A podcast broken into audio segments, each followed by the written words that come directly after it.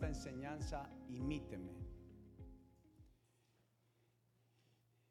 Y es un título en nuestra serie del carácter, las características de Jesús. Queramos o no, alguien nos influencia o estamos influenciando a alguien. La realidad es que nuestra manera de vivir, nuestra manera de hacer, nuestra manera de expresar, queramos o no, tiene un efecto sobre nuestra familia, sobre nuestra familia extendida y sobre otras personas. Pero he encontrado que muchos, por sucesos y su historia de vida, han tenido grandes batallas y grandes luchas por modelar. Y me refiero a modelar, no habla de personas perfectas, sino que una vez más esas historias de vida y esas malas decisiones se empoderaron más del quién somos. Y la realidad es que los errores y las buenas y las malas decisiones no habla de quién somos. Entonces encontré en la Biblia que era necesario que cada uno pudiera venir delante de Dios y entender que Dios le plació escoger lo que no era para que sea. Yo soy un enamorado de pensar que Dios hace y elige lo que muchos desecharon para tornarlo en algo que Él pueda mostrar a una generación que ha perdido su fe. No solamente cuando hablo de fe en Dios, porque una vez más, cuando repetimos y decimos si crees en Dios, mínimamente, aún los ateos mencionan, soy ateo gracias a Dios. Ellos, aún en esto, reconocen que Dios es verdad. Pero también he entendido que por muchas experiencias de vida, muchas personas abandonaron su fe. ¿Por qué se hicieron la pregunta, ¿y dónde estuvo Dios en medio de esta mi situación? Entonces, Dios quiere que nosotros podamos regresar a Él de la siguiente manera. Entender que tanto como humanos parezcamos a Jesús, tanto más vamos a poder conocer la persona de Dios. Es mi tarea, mi misión 007 de esta serie. Es mi oración mientras que estoy haciendo la enseñanza, mientras que estoy preparándome en la semana, mientras que tengo mis tiempos a solas con Dios es pidiéndole, Señor, que cada persona te conozca a ti, la persona de Dios, no la tradición y no la religión. Para mí es muy importante como mi tarea de educador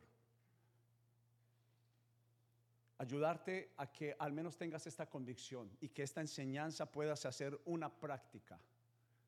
Y es una autoevaluación que te asegure que no haga parte la condenación ni la indignación en tu vida. Hoy, hablaba, déjeme ser vulnerable hoy. Cuando nos bajamos aquí esta mañana de ensayar con mis tres hijos, les pedí el favor que fuéramos allí a la sala VIP y ellos están esperando. ¿Cuál, de ustedes creen que estaba el pensamiento de mis hijos? ¿Qué hicimos? Yo fui a alguien que fui llevado por el mismo camino y la misma sendera, el mismo sendero, y era mostrarme la cantidad de errores que cometía. y forjaron ese camino como unas huellas. Y me, me caracterizaron con tantos errores que esas huellas se hicieron profundas. todo el tiempo yo escuchaba, no sirve, no es bueno, lo que él hace está mal. Pero como era tantas veces, hicieron como esas huellas profundas. Y como me tocó caminar el mismo camino todos los días, porque yo podría decir que casi todo el tiempo estaba escuchando las mismas palabras. Cuando tú escuchas a tu papá y a tu mamá suspirar frustración por ti, teniendo unas expectativas más grandes, más altas que las que yo podía dar. Entonces, ese camino, si yo quería recorrer el camino por fuera de esas huellas, eran tan profundas que por más como fueran en el vehículo de mi vida, volvían y me ponían en ruta de esas huellas y ya no me podía salir de ahí. Entonces, por respuesta, la forma de mi educación sobre mis hijos también fue juzgar, regañar. Y hoy tuve esa imagen tan necesaria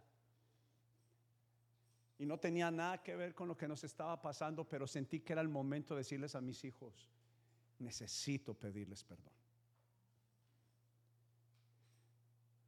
Porque una persona juzgada y una persona viciada por el dolor y por características de que no lo lograste y alguien te lo dijo una y otra vez y tú mismo sabes que eso es verdad, marcan una huella.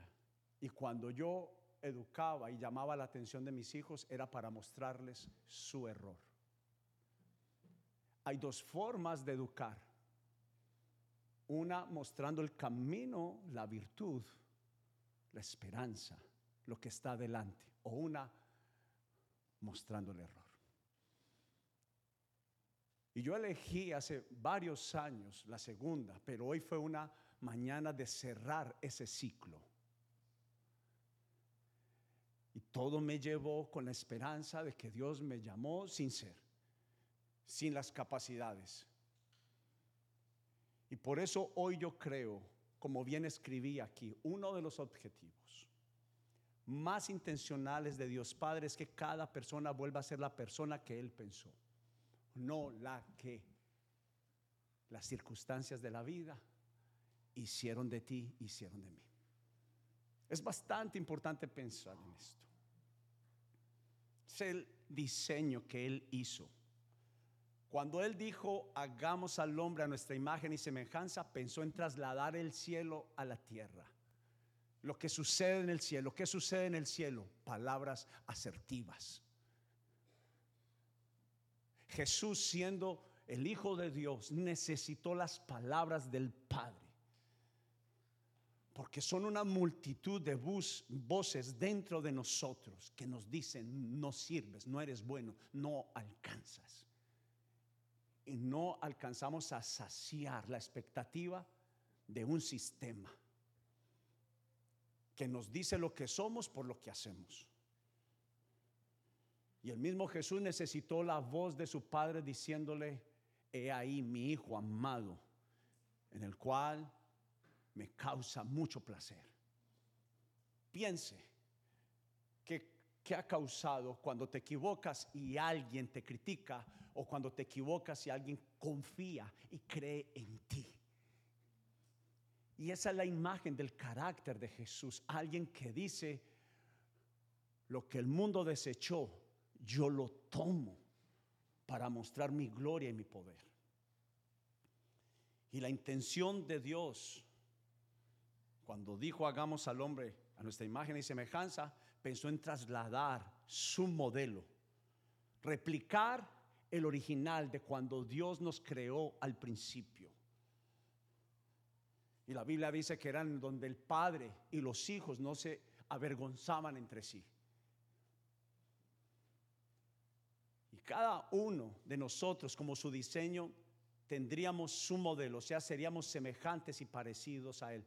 Pero la pregunta de esta serie, ¿dónde se perdió y cuándo se perdió todo? ¿Cuándo fue que un padre empezó a declarar sobre sus hijos los errores, maldiciéndolos? ¿Qué es la palabra maldecir? Mal hablar una y otra vez. Cuando el poder que tiene un papá es de bendecir, bien decir, a pesar de que está cometiendo errores, es alguien que muestra el sendero, que muestra el camino. Y Jesús escuchó esto del Padre. He ahí mi Hijo amado en el cual tengo placer. Y esa es la voz que Jesús empezó a depositar sobre Pedro, enojado, quebrado del corazón, pero empezó a traer el carácter de Dios forjado en él sobre la vida de Pedro. Y este es el centro de esta serie. Características. Quiero volverles a recordar, lea esto conmigo. Es importante que dice el diccionario. Cualidad o circunstancia que es propia o peculiar de una persona, o sea, de un diseño único, y por la cual se define o se distingue de otras de su misma especie. No hay dos Alex Yepes, no hay dos tú, no los hay. Y Dios no se equivocó contigo. Escúchame, Dios no se equivocó. Es un diseño que en el tiempo muchos van a querer imitar. Si alguien me dijera a mí, 28 años atrás, que le entregué mi vida a Jesús, yo estoy seguro que si alguien me hubiera hablado de lo que yo soy hoy, yo hubiera dicho, esto no es imposible para mí. No va a pasar. No va a suceder. Una vez más, por el mismo camino donde caminé, esas huellas que marcaron mi vida, que han marcado tu vida. En otras palabras, una característica da cuenta del carácter de lo referenciado. Una vez más, hmm, de él no puede salir nada bueno. ¿De cuántos de nosotros tal vez han dicho algo así? De él, nada. De ella, olvídalo.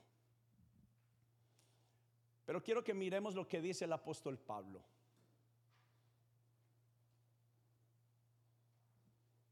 Amados hermanos, tomen mi vida como un modelo, como un ejemplo. Y Pablo dijo, soy el más pequeño entre todos, soy el más débil. En otras palabras, he sido tan marcado Pero vemos a un Pablo formado por los pensamientos de Dios, diseñado por las palabras de su Señor, de su Creador, de su pastor. Un papá, una mamá, un jefe, un profesor, una maestra hace los roles de un pastor. Y lleguemos a un acuerdo Profesores hay muchos, jefes son muchos. Como me dijo uno de mis jefes, dueño de panaderías, él decía, no, no todos mis panaderos son panaderos. Les tocó ser panadero porque no tenían nada más y yo necesitaba a alguien que me ayudara en la panadería, pero no lo son. No todos los que educan son profesores. ¿Estamos de acuerdo? Pero apóstol Pablo, formado por las palabras de Jesús, cuando tuvo un encuentro personal con él, apóstol Pablo, enemigo de enemigos de la iglesia, perseguidor, no era.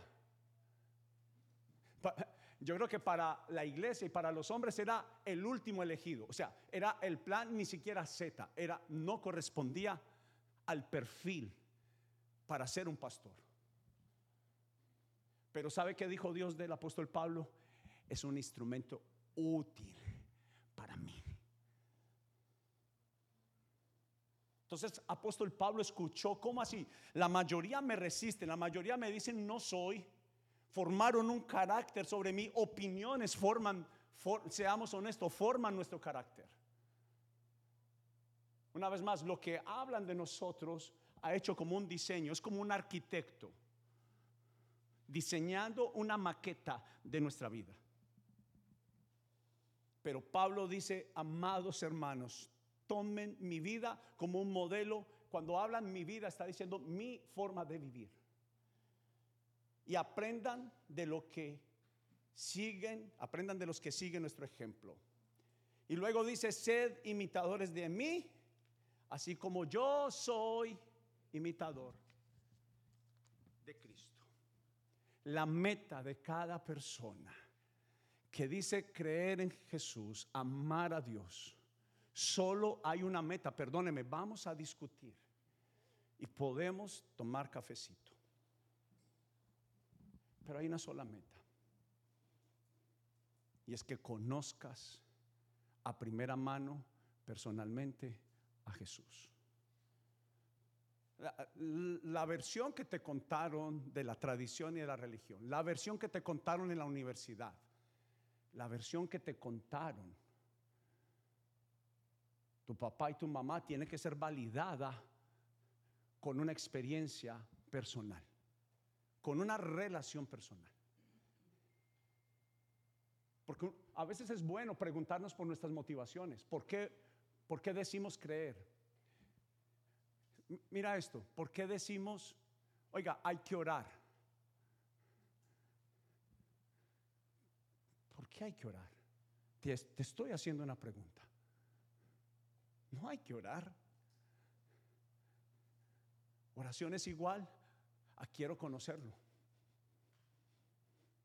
Si ves que cambia el sabor de la, de la ensalada, de las lentejas,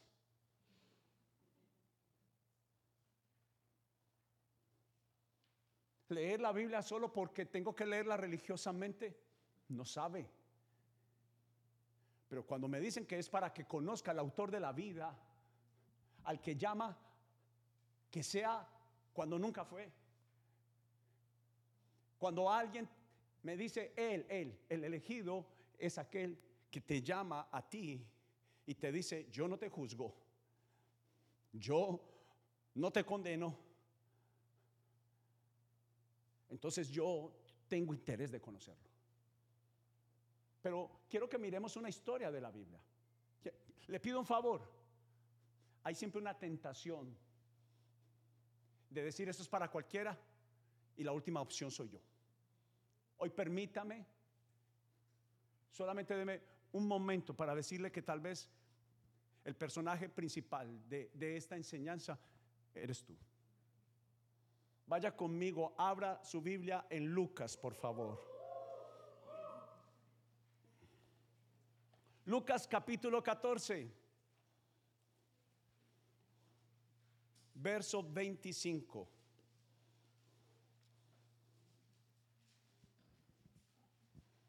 San Lucas capítulo 14.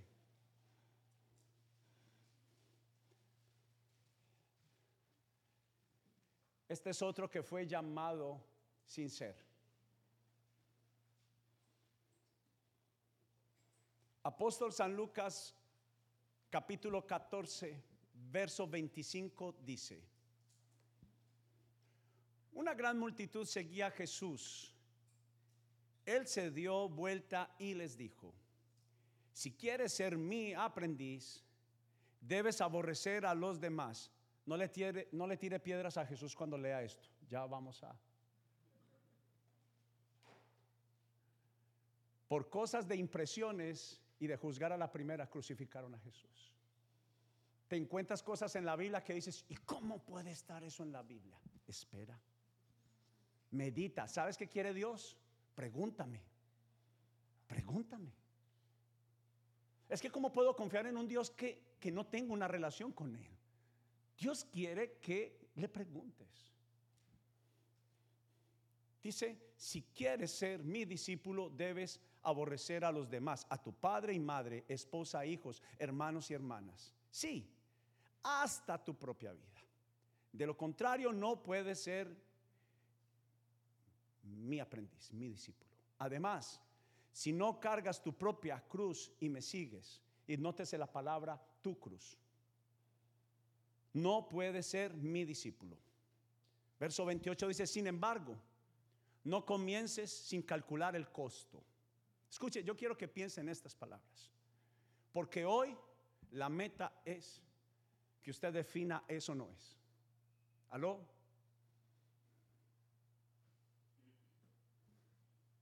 Yo creo que si algo hizo bien Jesús en Lucas capítulo 15 fue ser, en 14 es ser alguien honesto. Poner claras las expectativas de lo que significa ser un creyente, ser un seguidor de Jesús. Y dice, sin embargo, no comience sin calcular el costo. Pues, ¿quién comenzaría a construir un edificio sin primero calcular el costo para ver si hay suficiente dinero para terminarlo? Yo diría, hay muchos. Habemos, voy a hablar en primera persona como aprendemos aquí en la casa.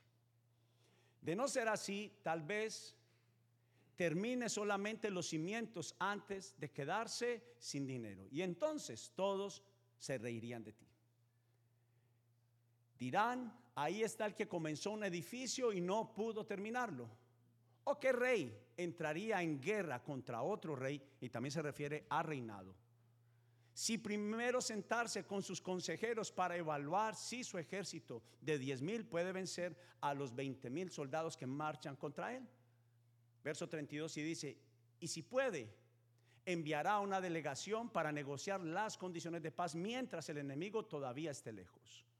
Así que no puedes convertirte en mi discípulo sin dejar todo lo que posees. Piensa en todo el costo que Jesús está colocando para ser su seguidor.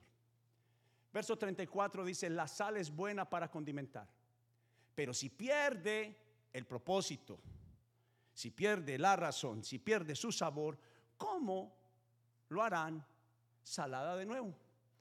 La sal sin sabor no sirve para nada la tierra ni tierra para el abono. Se tira. El que tenga oídos para oír, que escuche y entienda. Mire para acá si es tan amable.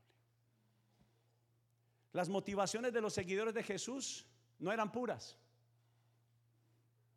Aló, ¿cuál es tu motivación? ¿Cuál es mi motivación? Y por causa de esto Jesús tuvo que enseñar de esta forma. Déjeme explicarle por qué dijo que el costo era abandonar, dejar, morir, olvidar y tenía un alto costo. Las motivaciones de la multitud fueron los milagros. Mire para acá. Las expectativas que nosotros tenemos de Dios es respóndeme. Y por causa de ellos Jesús enseñó el precio de ser un discípulo. Mira esto que yo pensaba en mi estudio de, Lucas capítulo 14. Jesús estaba más interesado en la calidad, en la persona. Amaba las ovejas, pero no estaba pendiente de la lana. Estaba pendiente de su oveja. Entonces para Jesús es muy importante la calidad que habla de sus frutos y de su manera de vivir. A Jesús le importa cuando sufres. La imagen que tenemos de Dios es un Dios que se olvida. ¿Y dónde está Dios?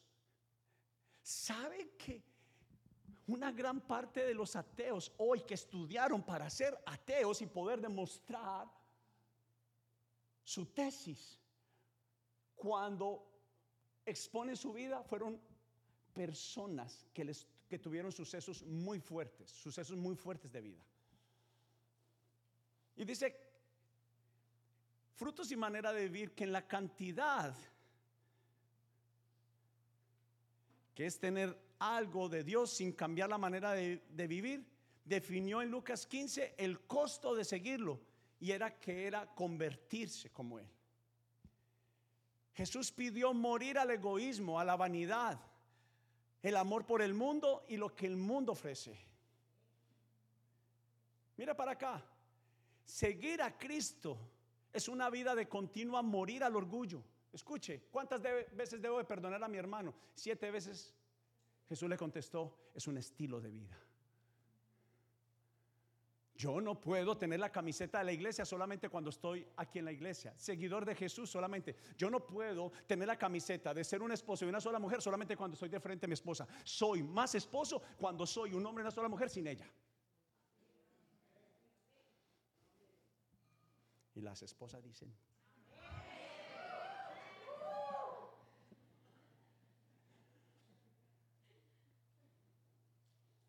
seguir a Cristo en una vida de continua morir el orgullo. Es una vida morir a vivir la vida de otros. Nunca voy a llenar los zapatos de otros porque no hay otro yo como no existe la otra persona. No puedo llenarlo, no puedo tener la vida de esa persona.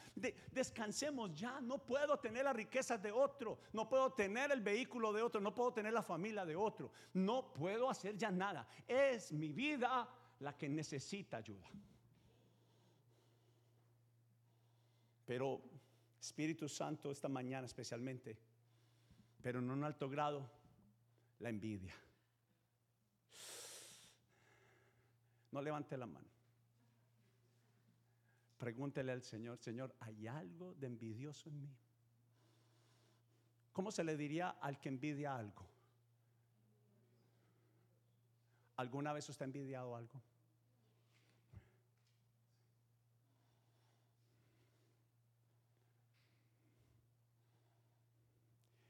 Jesús una y otra vez pidió al seguirle no vivir la vida de otros, sino imitar su manera de vivir. No hagan nada por vanagloria, dijo Jesús. Apóstol Pablo lo confirmó. Edificar un edificio es costoso y librar una guerra es peligroso. ¿Cómo fue el ejemplo de Jesús en Lucas 14? No comiences una construcción si primeramente no, porque te va a costar. Primera expectativa que quiero decirte hoy para seguir a Jesús, tiene un costo, no es gratis. No lo es. Lámpara de Aladino, aparezca Jesús en mi vida cada que la froto.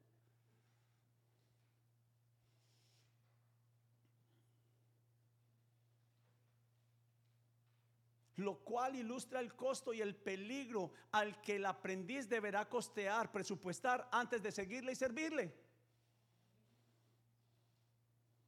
Porque si va a haber gente que va a hablar de ti. Y, aló, Sí lo van a hacer.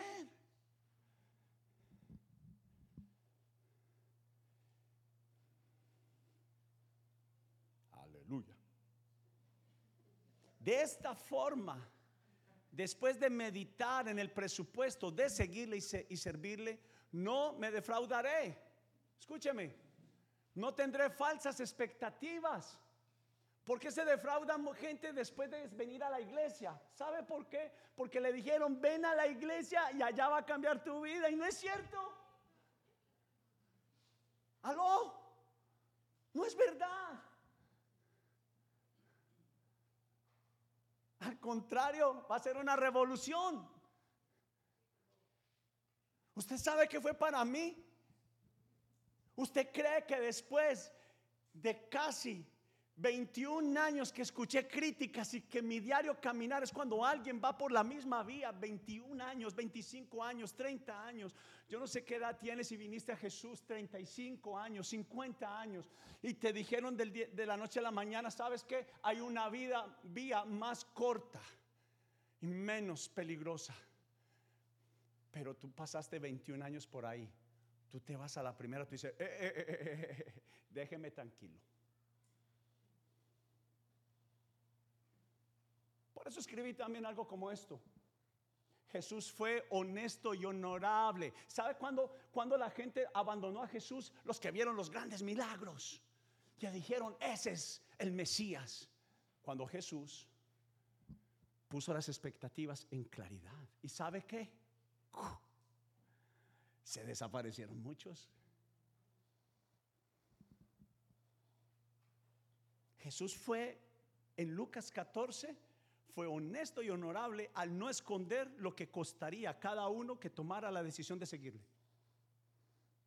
Vaya, usted tiene la imagen de cristiano, dice esa persona religiosa, con la Biblia, con las letras para afuera. Yo le tengo miedo a la gente que se muestra muy cristiana. Es mi estilo de vida la que representa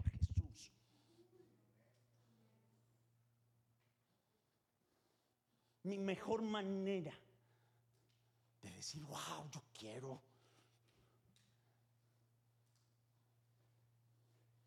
Es representar con vulnerabilidad, con actos de humildad constantes.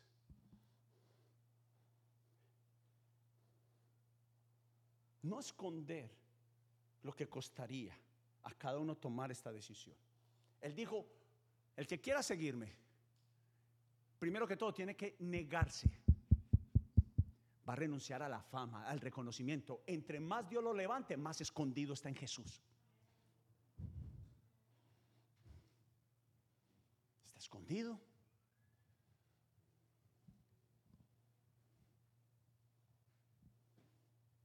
Pero era para cada cual que iba a tomar una decisión por Jesús. En el cristianismo contemporáneo se cree que cristiano es ir a la iglesia. Para Jesús, y según la Biblia, es morir cada día para sí, para poder vivir para Dios. Al menos que sepamos qué es ser.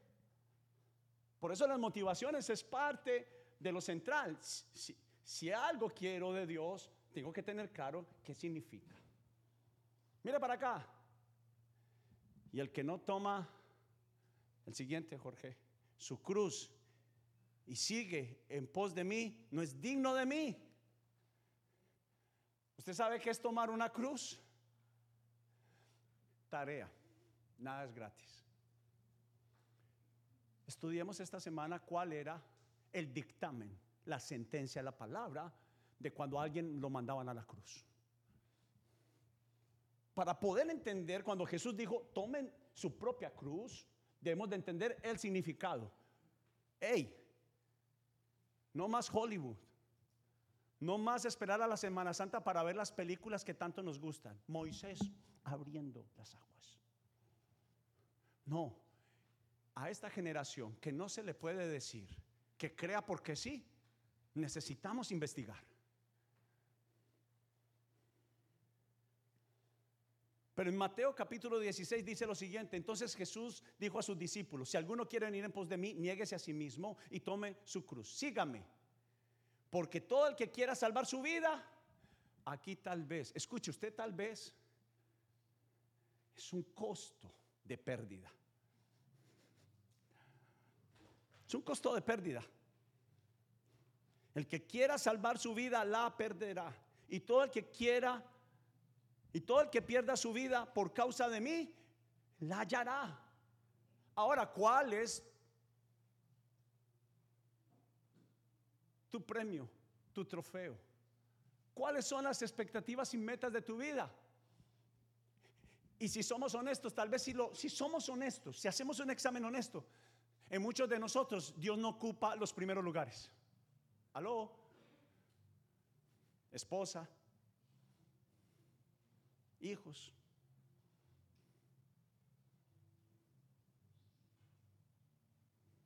Dinero.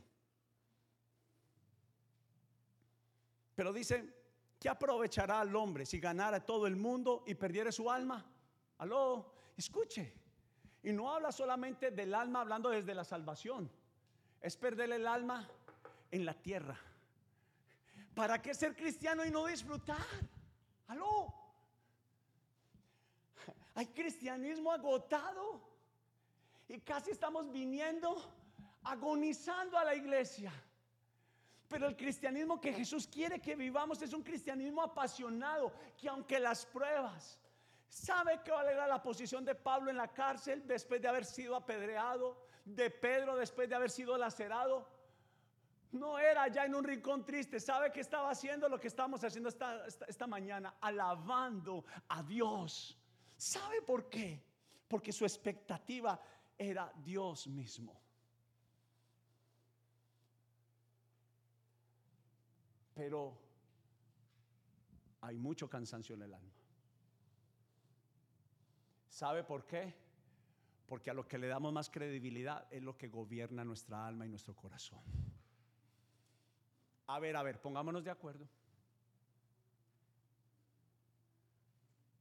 Las circunstancias es un mensaje que te habla en el futuro. Cuando saben que en tu empresa están despidiendo gente, usted, qué hace, uy, llegó el terror. ¿Y dónde queda la palabra de nuestro Dios? Perdóneme, tenemos que, a ver, hablemos de los ambos, ambos lados. Ser discípulo es alguien que confía. Sígame. ¿Sabe qué significa ser cristiano? No es ir a la iglesia ni vestirse bien, ni vestirse mal. Aquí nos gusta gente que viene con pantalones bonitos o pantalones feos.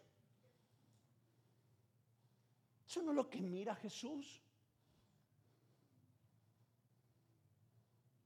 Pero el principio es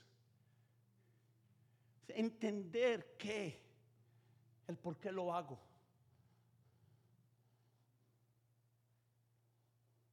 Y me gustaría que se notase algo en esta, en esta enseñanza. Nótese esta oración, esta composición que Jesús coloca. No puede ser mi discípulo. Para mí es esto. Es una invitación a una decisión de por vida. Cuando tú vienes y dices, no venir a la iglesia, cambie eso, ser cristiano no es venir a la iglesia. Como para un facilitador, su parte no es ser un facilitador de grupo, esa es la parte más pequeña. ¿Sabe qué es la parte más grande de un facilitador? Mire para acá. ¿Sabe cuál es? Acompañar vidas. La gente cree que ser facilitador, ah, sí, el líder del grupo. Esa es la parte más pequeña. La parte más importante es alguien que está en las buenas y en las malas. Lo mismo es acá. Lo mismo es aquí. Una persona no puede ser mi discípulo, es igual a una decisión de por vida de vivir como Él vivió. Esa tiene que ser la meta. Conocer las características, el carácter de Jesús, imitarlo. Sean imitadores de mí como yo soy imitador de Cristo. Como Pablo pudo ser un modelo para otros. Fácil. Siguiendo a Jesús una invitación a una investigación a través de la lectura de la Biblia y la oración. Ahora sí hay sentido para leer la Biblia y para orar. Porque la mejor manera de conocer a Cristo y conocer su carácter y sus características, no diga que usted cree en Dios si no lo conoce. Perdón. ¿Aló? Conoce la historia de tu papá y la historia y la fe de tu mamá. Le hablo también a los que ya somos abuelos. Vivimos todavía de la historia. Pero Dios no tiene nietos, Dios solamente tiene hijos. Es una relación personal. Mis hijos saben, hasta aquí les enseñamos. El menor tiene 17. Ya si él no cree en Jesús, ya no podemos hacer nada. Ya es su decisión. Yo puedo obligarlo, hasta que se va de la casa. Y eso, quién sabe. Pero la mejor manera que cobra sentido es una sola meta, que más bien es una pregunta. ¿Quién para ti? Es una pregunta para ti. No inventes. No cuentes la historia, es tu historia para ti. ¿Quién es Jesús? Y él hizo la pregunta, ¿sabe? Esta pregunta está en la Biblia. Está en la Biblia. Él se le acerca a sus discípulos, mire para acá y dice, ¿y quién dicen ustedes que yo soy? El primero les preguntó, ¿qué dice la gente que soy yo? Y hasta el día de hoy, hasta los musulmanes, los testigos de Jehová, a Jesús, sí, un maestro, un profeta. pero Dios no quería mostrar su relación con sus hijos a través de alguien, sino una relación directa. Por eso la Biblia dice que pecados solo absuelve Dios. Solo Jesús.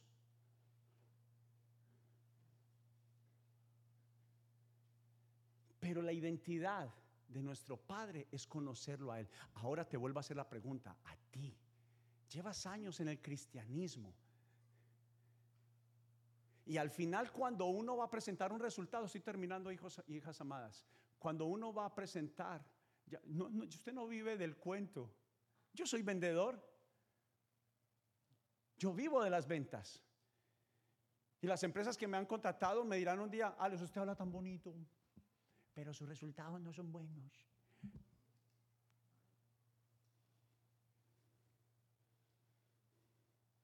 Entonces a veces la iglesia está llena de gente que hablamos muy bien. Hijo amado, hija amada, no te, quiero, te aguante este zaparote. Espéreme.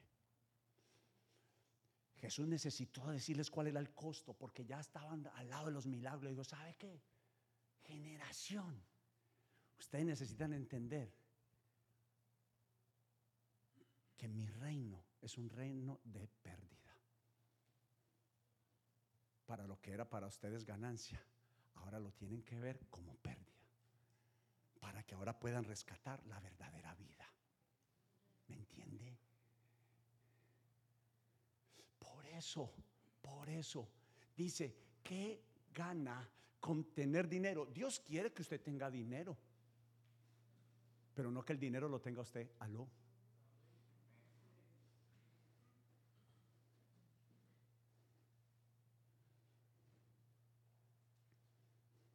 Entonces, es una sola meta y es una pregunta. ¿Quién es Jesús? Y la respuesta la encontré en Lucas capítulo 14. Por favor, no venga a la, iglesia. Y mañana mismo no lea otra vez el capítulo que se enseña, por favor. Está perdóneme, le voy a decir algo. Está perdiendo su tiempo en venir a la iglesia. Porque si solamente se lleva la información y usted, lo primero que yo enseño acá, no coma entero, no se crea todo lo que dice el pastor.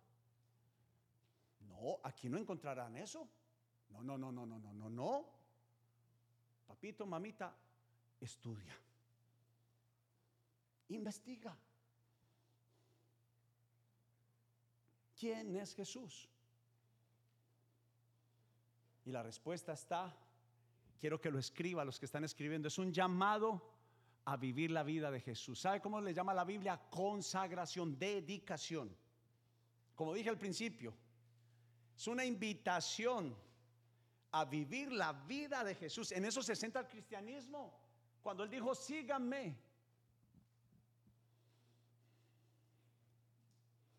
Entonces, claro, ahora cobra sentido por qué debo de ir a un grupo de evidencias, por qué debo de hacer crecer, por qué debo de ir a un encuentro. Porque necesito encontrarme con Él para poderlo conocer y tomar una decisión. ¿Te sigo o no te sigo? ¿Aló? ¿Sí o no? Terminando. Es una invitación a abandonar cualquier ambición que comprometa nuestra dedicación a Jesús. Escriba eso. Es una invitación a abandonar y quiero que examine sus motivaciones. ¿Por qué tiene el trabajo que tiene? ¿Por qué tiene el carro que tiene? ¿O el que le gustaría tener?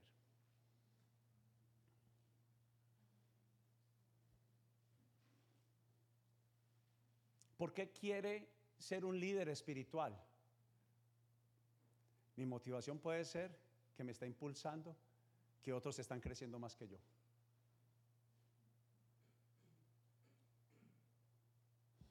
Yo tengo dos formas de ayudar a los pobres. Una donde doy al necesitado, donde obviamente estoy hablando desde el escenario que tu mano izquierda no sepa la que. Pero aún cumpliendo eso, hay dos posiciones. Alguien que verdaderamente quiere solo dar o la persona que se satisface en dar. Y la segunda hace daño. Su satisfacción no debe ser el hecho que usted está dando. Su satisfacción debe ser la persona. La persona es más importante que cualquier otra cosa. No para que luego digan usted. Con tantas veces decimos acá, la jerarquía no es importante en el reino de los cielos. O, bueno, sí es importante Al contrario, el que quiera ser el mayor, hágase como el menor. Es al revés. Hijos y hijas amadas, es tiempo de examinar por qué estamos acá. Quiero dejarles estas cinco recomendaciones rápidas. No vivas la vida de otros comprometiendo tu propósito. No anheles llegar hasta, anhela tu propósito. No anheles la vida, el llamado, la vida de otros. ¿Sabes qué? Es el camino que más rápido se va a estancar.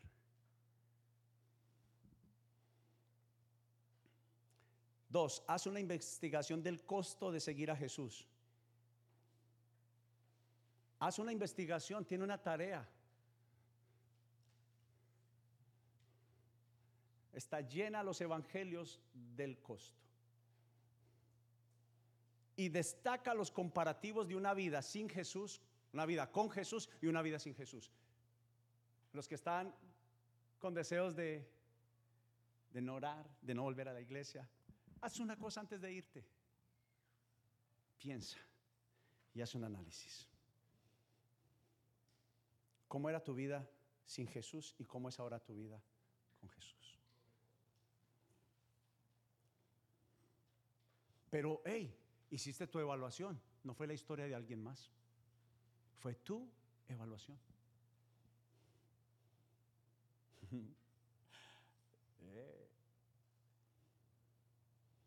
Tres, examina tus motivaciones y evalúa las razones de tu fe.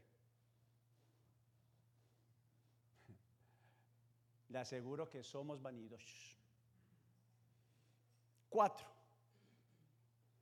en vez de ver mal visto el valor de morir para Dios, dale la oportunidad de que se empodere y vas a ver.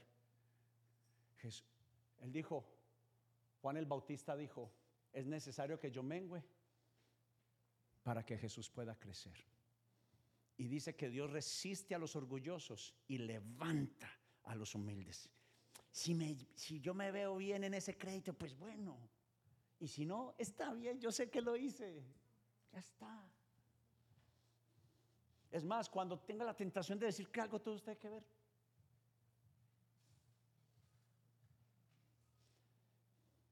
pero mira el valor de morir a las pretensiones y de estar escondido para la gloria de Dios.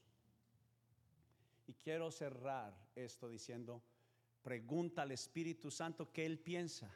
Con la confianza, Él es honesto. ¿Sabe cómo le llamó Jesús? Espíritu de la verdad. Mire el ejercicio que yo hago. Las mañanas cuando creo haber conseguido algo o no haberlo conseguido, le pregunto a Él,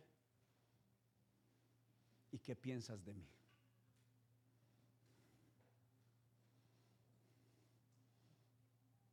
Ten la confianza, pero tienes que estar presupuestado. Él te va a mostrar lo mejor y lo peor de ti. Pero lo necesitamos. La diferencia es que Él no lo hace con condenación y crítica como yo lo hacía con mis hijos. ¿A cuánto les gustaría saber cuál es la metodología del labial? Para entre ocho días. Las esposas aquí algunas saben. Cuando el esposo usted le dice, amor, ¿cómo me veo? ¿Usted cómo le gustaría que le dijera? O cuando su esposo hizo un trabajo en la casa, ¿Usted qué cree que a le gustaría escuchar? Uy, pero se demoró como mucho, ¿no?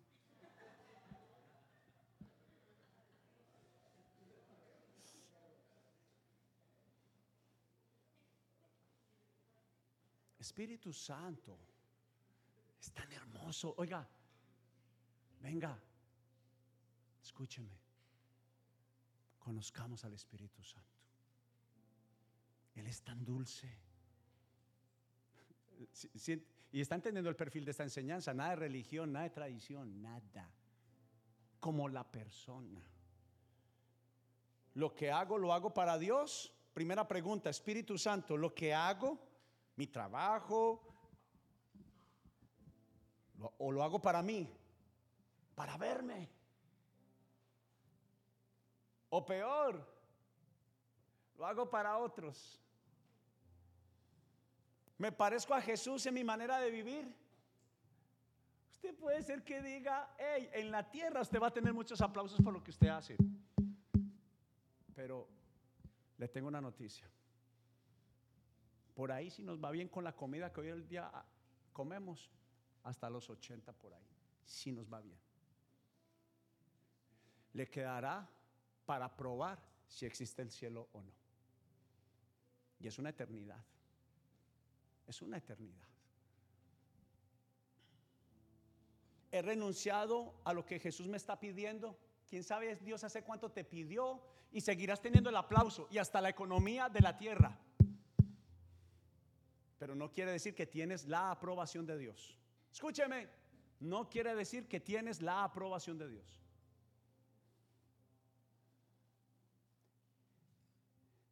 Esta me gustaría, pero, pero venga con humildad. He sido leal con Dios. Espíritu Santo, te he sido leal o te he abandonado y está bien, te he abandonado, entonces, ok. Y la última pregunta. Lo que estoy haciendo en el hoy, en el ya, mi trabajo, lo que me gusta hacer, mi hobby, lo que hago a solas. Mis prioridades son las de Dios. Pero la pregunta que tienes que hacerte es, ¿es esa la voluntad de Dios para mi vida? A mis dos hijos menores le he contado la historia de su hermano mayor, de Pastor David. Se grada de, la de, high school. Voy para una universidad. La última opción era prepararse para ser un pastor. Pero mi esposa, con terquedad santa, lo escribió. ¿Sabe cuándo David tomó una decisión? Cuando vio que nosotros sin dinero y que estaban a punto de echarnos de la casa que estábamos viviendo, él vio que amábamos a cinco matrimonios que venían. Estábamos rotos.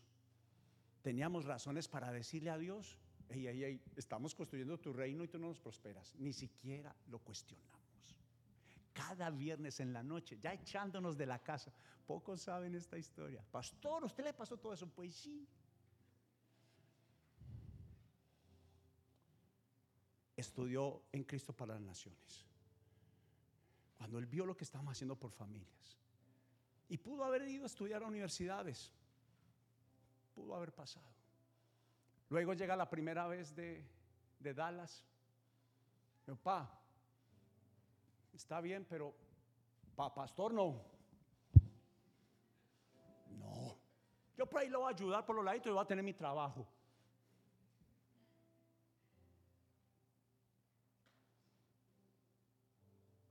Esta mañana venía contándoselo a Estevitan, que era mi compañero de viaje de cinco minutos hasta aquí.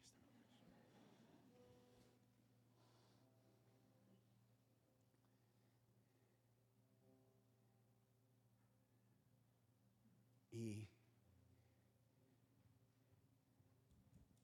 ahora, su hermano mayor, se los he contado a los dos, un modelo, David, y, él tiene autoridad porque él fue tal vez el que más vivió entre sus hermanos, el peor, la peor versión de Alex y de Viviana la peor versión económica. Le tocó vivir momentos y, precisamente nos desalojaron. Nos sacaron de la casa. ¿Y sabe qué partió mi corazón? Fue por una dos noches, ¿no? No sé cuántas noches. Pero tuvimos que irnos mi esposa y yo para un lugar y mis hijos para otro lugar. Eso me quebró. A mí impídame cualquier cosa, pero no me aparte de mi familia. Así yo quiero que los hombres amen a su familia. Amen. Nos sacaron.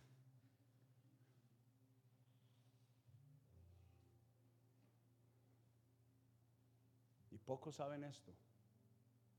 Fue la temporada más difícil que hemos pasado. Luego la dueña de la casa, el diablo se, em, por esa casa fue donde inició esto que hoy en día somos. ¿Y sabe qué hizo la dueña de la casa? Consiguió unos social security falsos. Fue a la policía, dijo que eran míos. Le teníamos que entregar la llave de la casa y dijo, venga que aquí lo estoy esperando. ¿Sabe quién me estaba esperando? Los detectives de la ciudad. ¿Usted ha visto esas películas que salen esos rubios gordos que son como gorilones?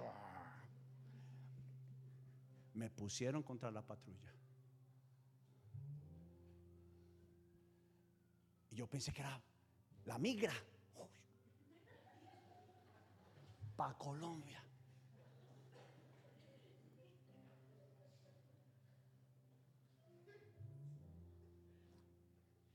En la patrulla. Clamé al Dios de Abraham. En la patrulla, yo no sé cómo hice, porque esas patrullas aquí con esas rejitas, eso es estrecho. Me arrodillé. Y yo no soy chiquitico y empiezo a clamar al Dios de Abraham, de Isaac Jacob, a mi rey. El diablo no quería que esto pasara. Pero él me dijo, voy a hacer de ti un modelo. Y tus hijos querrán este modelo. Y tus nietos querrán este modelo. Y los hijos de Casa Evidencias querrán ese modelo.